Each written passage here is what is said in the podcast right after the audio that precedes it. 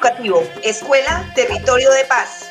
Un saludo al Magisterio Bogotano desde este espacio sobre pedagogía, política, mujer y sindicalismo. Bienvenidas y bienvenidos. Un saludo fraterno para toda nuestra audiencia.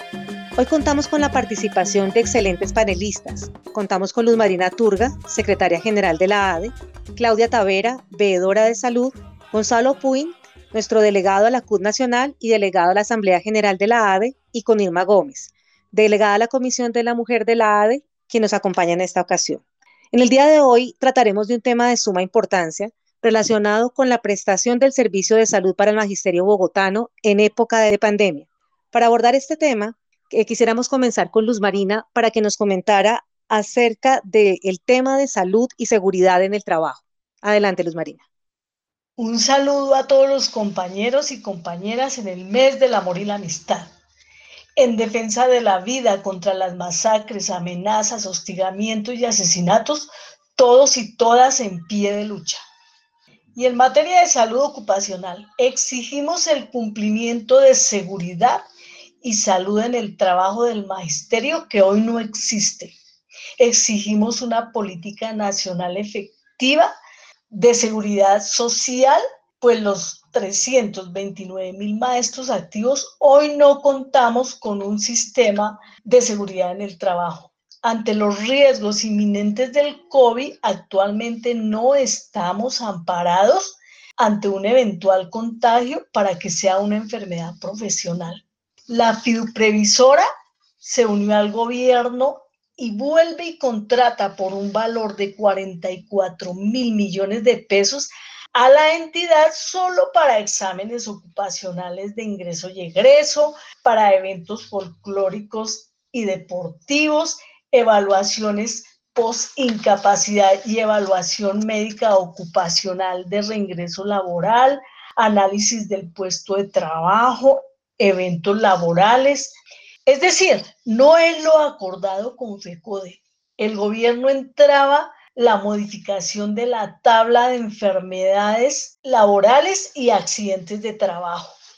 No contamos con una salud preventiva en el sitio de trabajo. No hay estudios de enfermedades de riesgo profesional.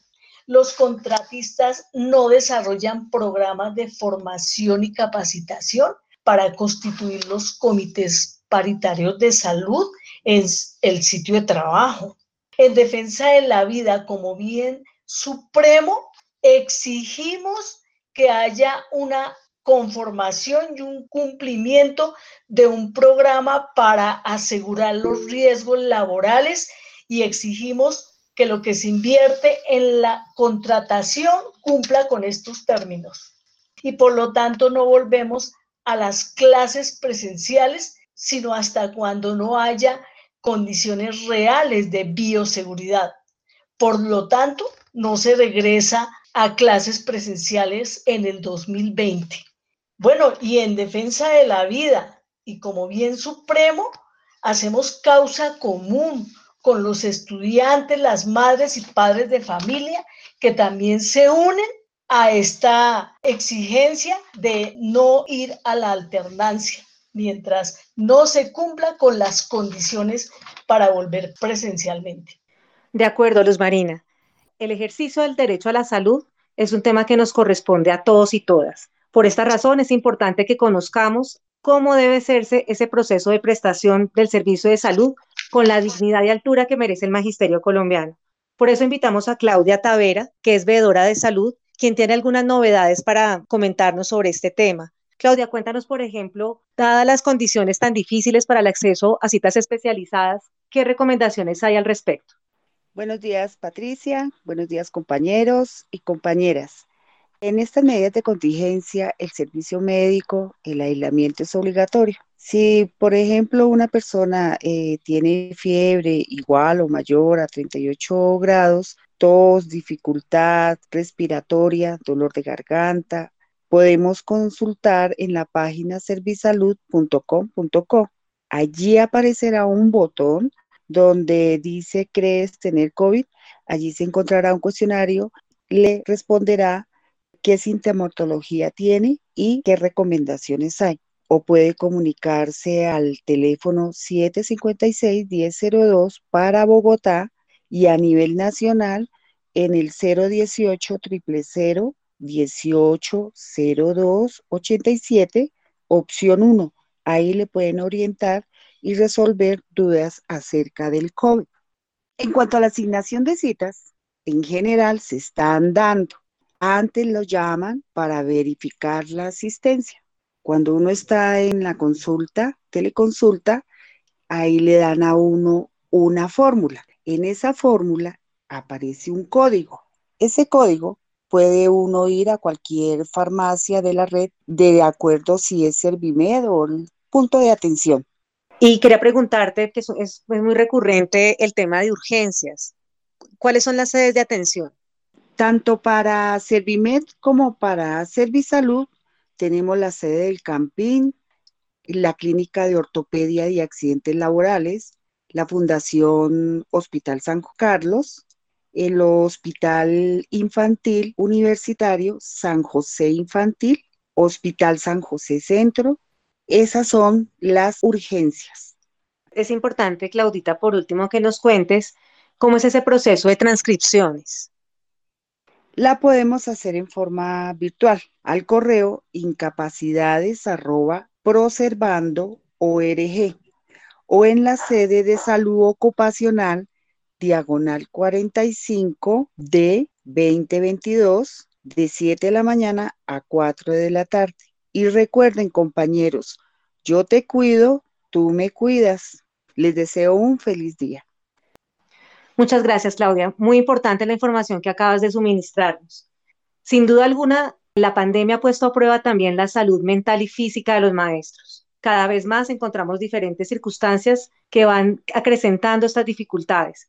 Por eso queremos preguntarle a Gonzalo sobre este tema de salud física y mental. Adelante, Gonzalo. Eh, gracias, Patricia. Hola a las compañeras del panel y a todos los que nos escuchan. Bueno, en este periodo de pandemia se ha disparado el número de enfermedades mentales, así como otras propias del ejercicio de la profesión docente debido pues al estrés, al acoso, a la sobrecarga laboral, presiones y tensiones en estos nuevos escenarios que se han dado en, nuestros contextos educativos y familiares.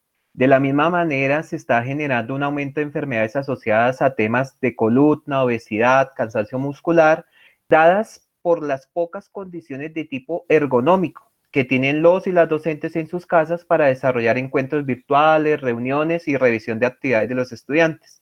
Es preocupante la situación que tienen los y las docentes con enfermedades de base o con procedimientos pendientes, los cuales fueron aplazados, cancelados y en este momento muchos de ellos deben volver a solicitarse todo el proceso de autorización y a lo cual no hay garantías por parte de las entidades administradas y prestadoras del servicio de salud del magisterio.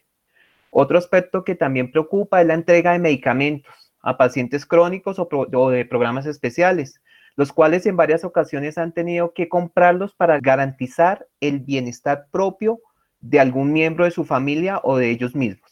En este, digamos que en este sentido, la pandemia ha generado en los docentes un nivel de estrés asociado no solo a nuestras clases, sino a cómo mitigar el posible impacto negativo del estrés propio de estos tiempos de crisis.